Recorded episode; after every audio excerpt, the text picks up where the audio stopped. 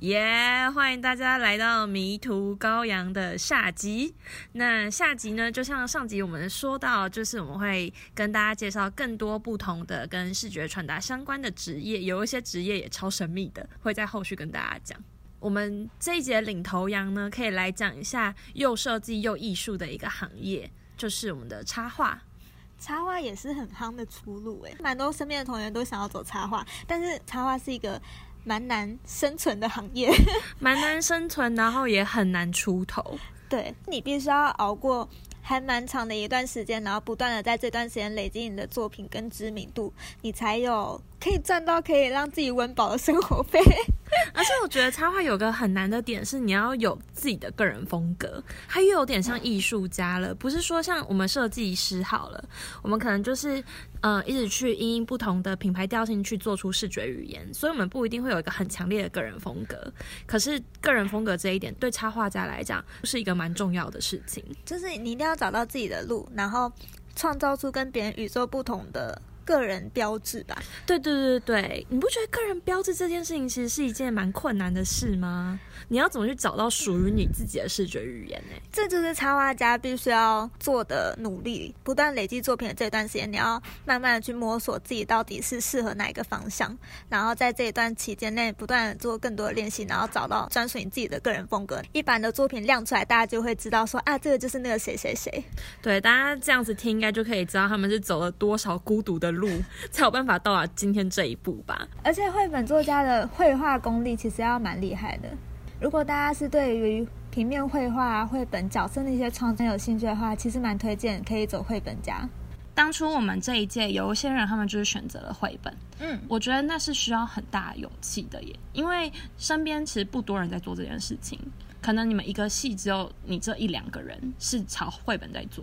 因为其实绘本作家这个职业很难当。我觉得它比一般平面设计的工作来的更困难呢，因为你必须要真的可以出版你的作品，你可能才会有比较稳定的收入。不然的话，你光是就有点，你可能会变成比较像图文插画作家。可图文插画作家，你也是必须要累积你的名气，还有不断的累积你的作品，你才比较有可能有稳定的收入。但其实这个时间的累积都还蛮长的。而且有一个很重要的点是，你也不知道你时间累积了这么久后，到底做不做成。对，我觉得这很现实的一件事。没错，而且这除了现实外，也蛮看机机缘跟运气的。所以我觉得当时我们系上那两位去做绘本的同学，我还蛮佩服他们心里的那个强韧度的耶。很有勇气，你要很有勇气，你心脏要够大颗，你才有办法笃定自己要做这件事情。这是一个你不知道什么时候才会得到回报的工作。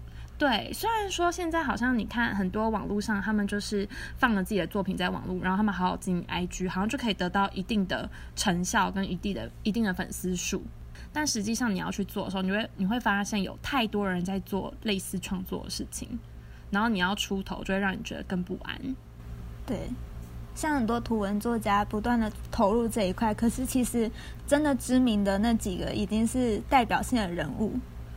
你要说你今天可以做到跟他们一样齐名，我觉得是一个很有难度的事情。可能不是不可能，但是你必须要花费非常多的努力去做，你才有可能达到那个那个地步。所以我其实我个人还蛮建议，就是刚毕业设计师们，你们如果对这一行有憧憬的话，你们就去做，因为你们还很年轻，你们还很年轻，所以你们可以去尝试这些你们所谓的梦想。当你们到了二十五岁，你发现还是做不成的时候，没关系啊，那你再回来做平面设计啊，没有问题啊。可是这是因为我自己走过这一条路之后，我因为很后悔自己当初没有做这件事情。但我现在已经二五二六了，我就觉得我也没有真的再有当时那个勇气去做这些事情，所以我就觉得现在刚毕业人他们才二一或二二，他们是其实差不了多久哎，没有没有，那三年差很多哎。你去想，他们如果三年后二十五岁做不了，回来做平面设计，其实还是会有蛮多公司愿意要他们的。但你如果今天当我一个二五二六人，好，我今天转到动画，或者是我今天转到去做绘本，然后我已经失去了工作经验的话，等到三年过后，我发现自己不行，我已经二八或三十，我要再回到真正公司的职场上，我就变得没有那么抢手啦。但我觉得重点是因为你在二五的时候，你前面已经累积了两三年的工作经验，所以你的工作经验其实是有的、啊。我会觉得说，你只要一旦有了那个工作经验之后，它就是你人生的一个经验。就算你今天在这个年纪再尝试个一两年失败之后，你其实还是可以靠你过去的经验回到原本的工作。哇，你这样讲让我突然觉得好乐观哦。我觉得会是这样啊。跟你一主一起主持 podcast 真的太好了，因为我是一个比较负面想法的人，所以当你有比较乐观的想法的时候，听到我就会觉得心情舒畅很多。不瞒大家说，虽然就是我刚才讲的这些话，但老实讲，到了二五二六，现在由于我很后悔以前自己没有去做那些我曾经很想做的事情，所以我反而到了现在，我很想要去试试看。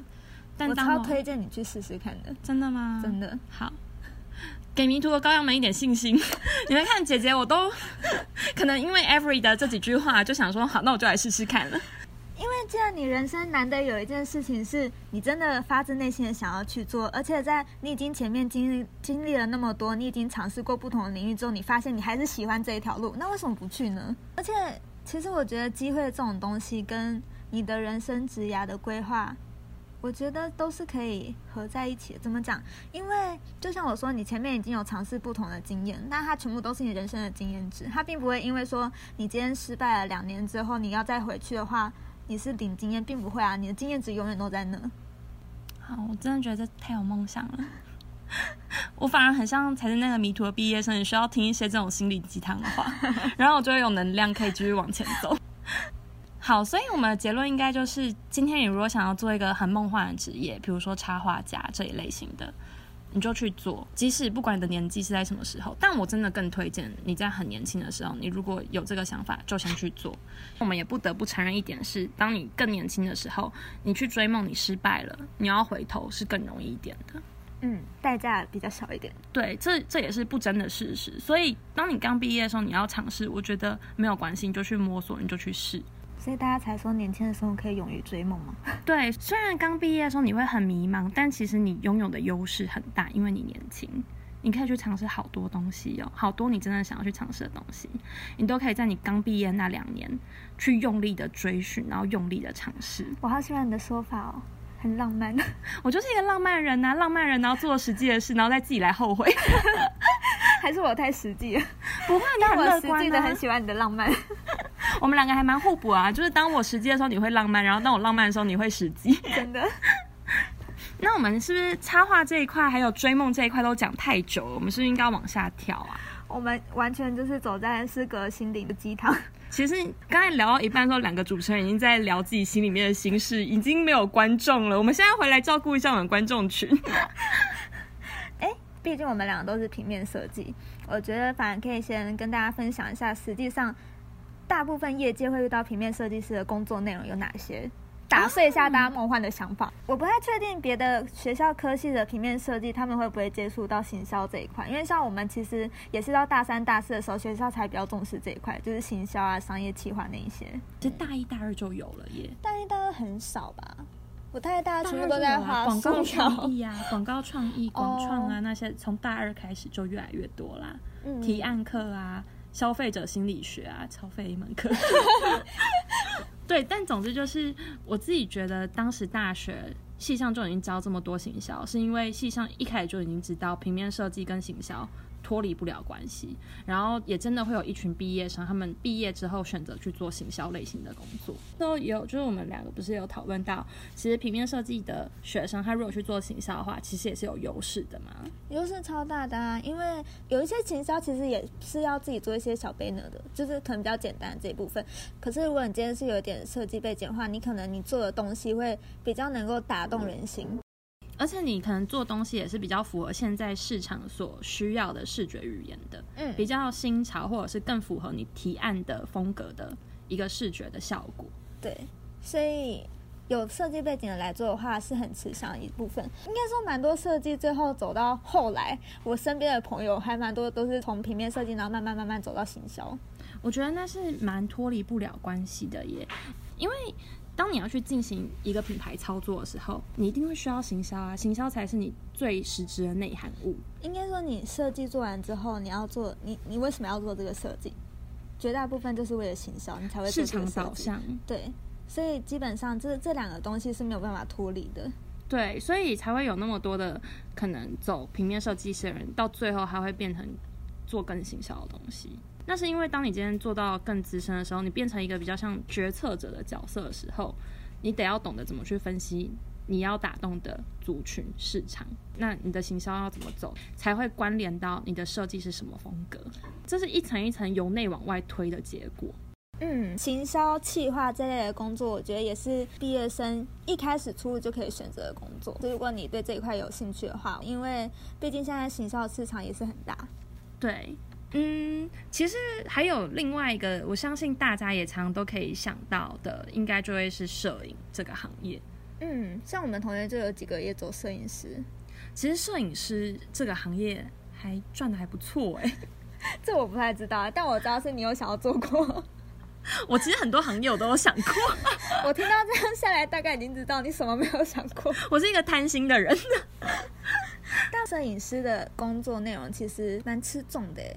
它是一个很吃体力的工作，因为你常常摄影的案子你是得要夜拍，而且你夜拍就算了，你还要到山上夜拍。我就有一个朋友是在摄影工作室。工作，然后我觉得他们，他告诉我的例子，我觉得摄影师真的不是人干的。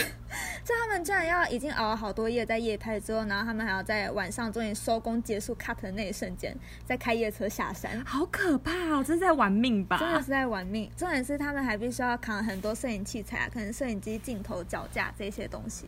哦，当初我不是说我想要做摄影吗？对，其实我在第一份工作的时候，虽然艺术家很操我们啦，被操很可怜，可是的确像他讲的，可以看到很多工作团队的形态。那我们那时候就是有摄影团队，我那时候也是在旁边观摩摄影团队后，发现哦，这个工作我做不来哦。为什么？就是你会看到那些工作人员，他们都是有肌肉、有 muscle 大哥，对，几乎都是大哥在做，我都没有看到女生。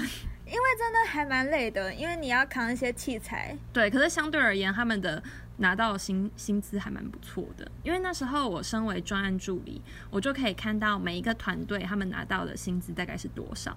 哎，摄影团队真的是在我们那一整个大团体里面拿到薪资算是前三的耶，前三高的。嗯，他们也是付出蛮多体力劳力。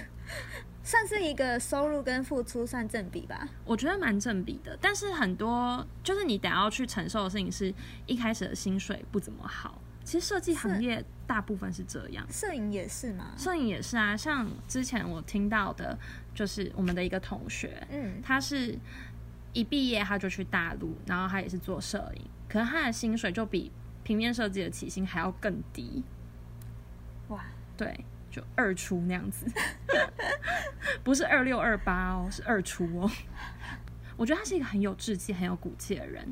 我想要跟所有的毕业，就是准毕业生讲：，你如果有喜欢某一件事情，请你有骨气的去做做看，因为他就是很有骨气，他就是不在乎那一份薪水，他在乎的是他学到了什么，他得到了什么。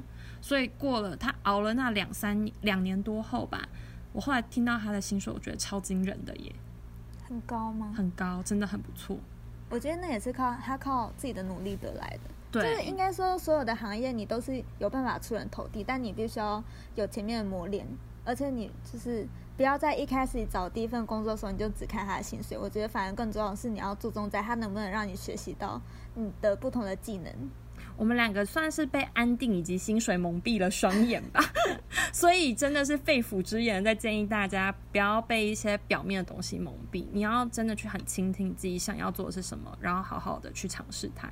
嗯，那摄影已经讲的差不多了，现在我们可以来介绍一个近几年很新兴的也很夯的行业，就是 UIU 叉这个职位。呃，刚好 Every 就是在做 UI 设计师嘛，所以我们可以让 Every 来跟大家介绍一下。嗯，近几年兴起的 UI UX 职缺，大家应该都蛮好奇在做些什么。然后我相信应该有不少同学会听到学长姐已经踏入这个领域了吧？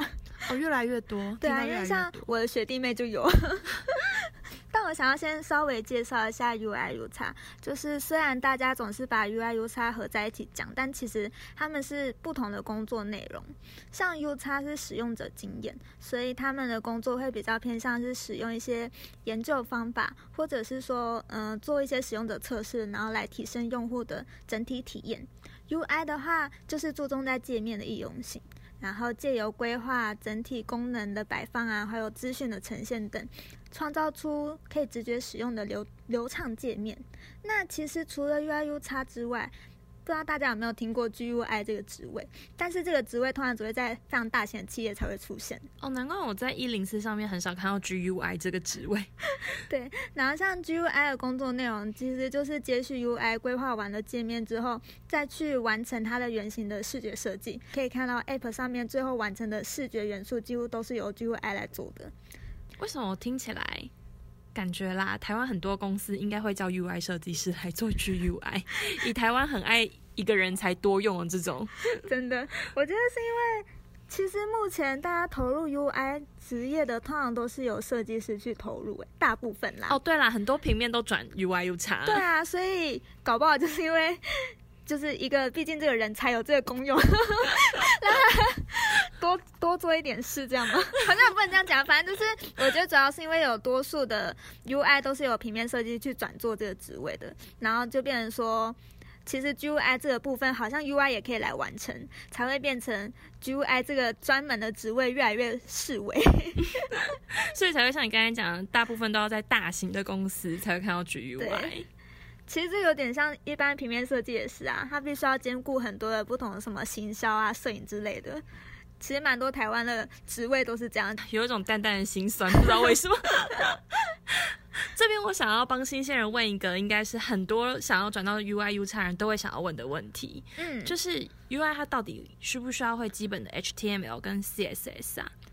我觉得可以先跟大家分享一下，就是其实我当初。要转到 UI 的时候，也是一个很迷茫的过程。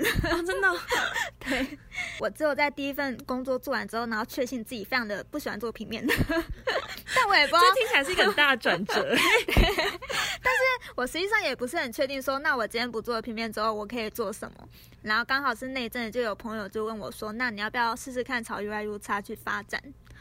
然后也是在那段时间，他就推荐我说：“不如你就先学学看城市嘛，因为感觉听起来 UI、U 差就是要会城市嘛。”对我第一个听到 UI、U 差我直觉就是想到，那我要先学城市。对，就是照我目前在。U I U 叉里面状况，我就可以很直接跟大家讲说，其实 U I U 叉是可以不会程式码没有问题的。可是是不会的话，就很难应征上。因为我看到就是工作职位都会写说，希望你会 H T M L 跟 C S S，有的还要要 Java Script 哎。但是那应该都写在加分项目吧？至少我看到的是加分啦。其实我每次看到加分项目，就觉得他如果会的话，他就赢过我了。这倒是真的，所以。我其实非常非常的推荐 U I U X，最好要去学一下城市码。就是虽然说实际上 U I U X 可能可能可以不用碰这些，但是如果你今天真的会这些基本技能的话，除了说公司他希望你会具备这个技能之外，我觉得它最重要的一点是，你可以跟工程师做比较好的沟通。嗯，因为像是嗯大家。基本上都是从平面设计转到 UI，所以我觉得我们在一开始做 UI 的时候，我们的思维想的都是怎么样来丰富这个画面。就是你可能会把平面设计上面的天马行空的创意，然后全部发挥在你的网站或是 App 上面。但是，一旦你这么做了之后，你会让你的工程师崩溃。对，可是如果说，因为你今天已经知道了，就是基本的。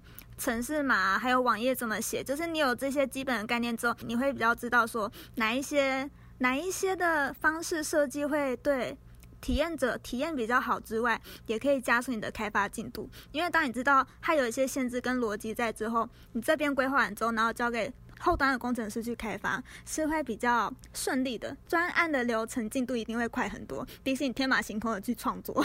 所以总结来讲，如果要大家如果想要投到 UI U 差的话，还是建议会要有一些 HTML 跟 CSS 的概念在，会是比较加分的。嗯，我觉得主要是让你可以跟后端真正执行开发的人有良好的沟通，你们可以让你们整个专案的进度会加速进行。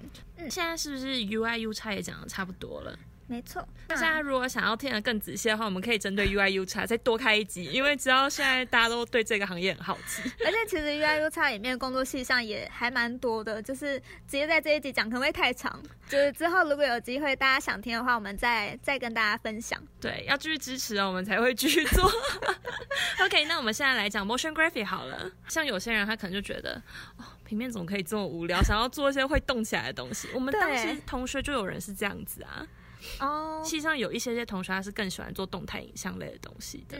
嗯，就是如果大家对于平面设计单纯平面觉得没有那么有趣，然后也没有很喜欢 UI 那个，觉得有点死板的话，我觉得动画也是一个很好的选择。对，只是动画可能会比较偏向 motion graphic 那一块，比较难去做传统的那种动画。嗯嗯，因为传统的动画的话，毕竟就是大家也知道，台湾就是会有动画系啊。那动画系的东西他们会教更专精。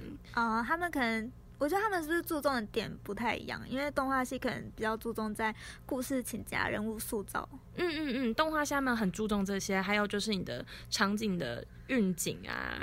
要什么样子？他们会特别注重这些东西，而且就是这张人物动作那些流畅度，也是得要画了非常多次，然后在就是软体里面自己做很多次之后，才会越来越上手。所以不是说呃像我们这种平面设计出身的人，很快就可以上手的东西。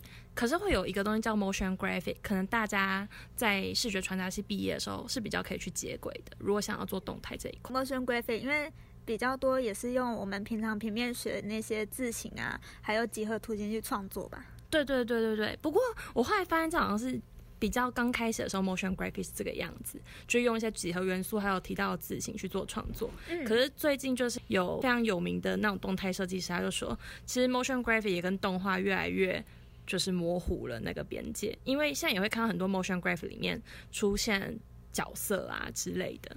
嗯嗯嗯嗯，不过我觉得那跟实际的那种我们传统看到的那种动画还是有所落差的，所以就是读视觉传达人还是可以去走走看 motion graphic 这一条，如果你对动态影像有兴趣的话，嗯。因为我跟 Every 对于动态影像这一块并不是说非常了解，所以就可以介绍给想要进入动态影像的新鲜人们一些建议，就是可以去看看台湾很大的在做动态影像的公司，像是非常有名的 Bito B I T O 这一间，他们做的动态都真的超强。那如果想要再继续学习一些软体啊，或者是呃运镜的手法技巧的话，也可以去就是网络上。因为现在就是网络很发达，大家真的可以在网络上找到非常多的课程，嗯，大家可以去看看。好，那既然我们就是讲完了 motion graphic，那我们来跳到另外一个就是 非常奇异的职业，它存在于这个世界很久了，但是是我跟 Every 最近发现，哎，平面设计可以走这个，然后还蛮赚的，而且这个职业很酷哎，只是成长辈不一定会接受，你爸妈不一定会接受，就是。好，到底是什么神秘的职业呢？Every 就是刺青师，而且我觉得其实大家每一届应该多少都有一两个人会跑去做刺青师这个职业，因为像我上面的学姐就有就有一位学姐她跑去做，然后还有我们的同学自己也有一位跑去做，其实我蛮意外的，但我后来发现其实刺青可以实际应用我们基本绘画技能。对，因为毕竟你在平面设计系大一、大二，你就是要一直上那个设计绘画课。对。所以，如果说你单纯对做一些 banner 啊，还有那些海报觉得很无聊、不喜欢、不感兴趣的话，我觉得你如果对自己的创作很有自信，或者是你单纯就是喜欢画一些属于自己风格的插画，就很适合走刺青师这条道路。哦，这是真的，因为我记得就是我们这一届去做刺青师的那个同学，我的印象里面他就是一个对于平面设计他其实并不是到特别热衷，嗯，可是他很喜欢一直不停的画自己的一些小插图。我的印象从大一开始。他就有一直在自己的笔记本上面画一些小小插图，可是他对于平面设计的作业都有点不理不睬。我不知道你对他印象是不是这样，但我对他印象是这样了。所以大家现在有没有发现一个重点，就是如果当然你不喜欢走平面设计的话，还有很多条道路可以走。对你有超级多条路可以走个 UI 或者走个刺青师。其实刺青师真的那那几个晚上让我蛮心动的。大家可以去想一下，就是刺青师这个行业，虽然一开始你作为学徒，会有一两年的时间可能都没有收入。但一旦你就是那一两两年熬过去了，然后你成为刺青师，你去想一下，那个收入还真的蛮丰厚的。但这也是要有自己的人气才有办法做到哎，就你必须要很努力的画出属于你自己的风格，不然如果大家的每个人的画法都差不多的话，可能不会有那么多顾客来找你啊。所以设计系的人蛮适合做的啊。嗯，不觉得设计系都蛮爱开创自己的风格的吗？再加上现在有一个市场趋势是，以前的就是大家刺青都会想要刺那种花臂呀、或者是刺那种鬼面之类的东西，就很帅的东西在身上，太像黑道之类的了吧？蛮像的，就还蛮多人喜欢刺这种的。可是现在还蛮多人喜欢刺小清新风格，你有发现吗？哦，有。那其实很多设计系人都会画小清新，画可能画小清新大家都会，但要怎么样画出属于你自己的风格是一个有难度的事情，就是大家可以尝试看看。但我后来其实后来有发现，刺青师也不是每个都那么好当啊，因为这些年头我发现很多刺青师他们都是必须要产出非常大量的自己的设计图来，因为他们。因应现在的潮流，大家都喜欢自己的刺青跟自己的东西是专属的，要克制化，对，要克制化，所以就变成说，很多的刺青师他们可能会在某一个晚上就出图，出了这三个，然后谁最先竞标到那些图，那个人刺完之后就再也不会出现。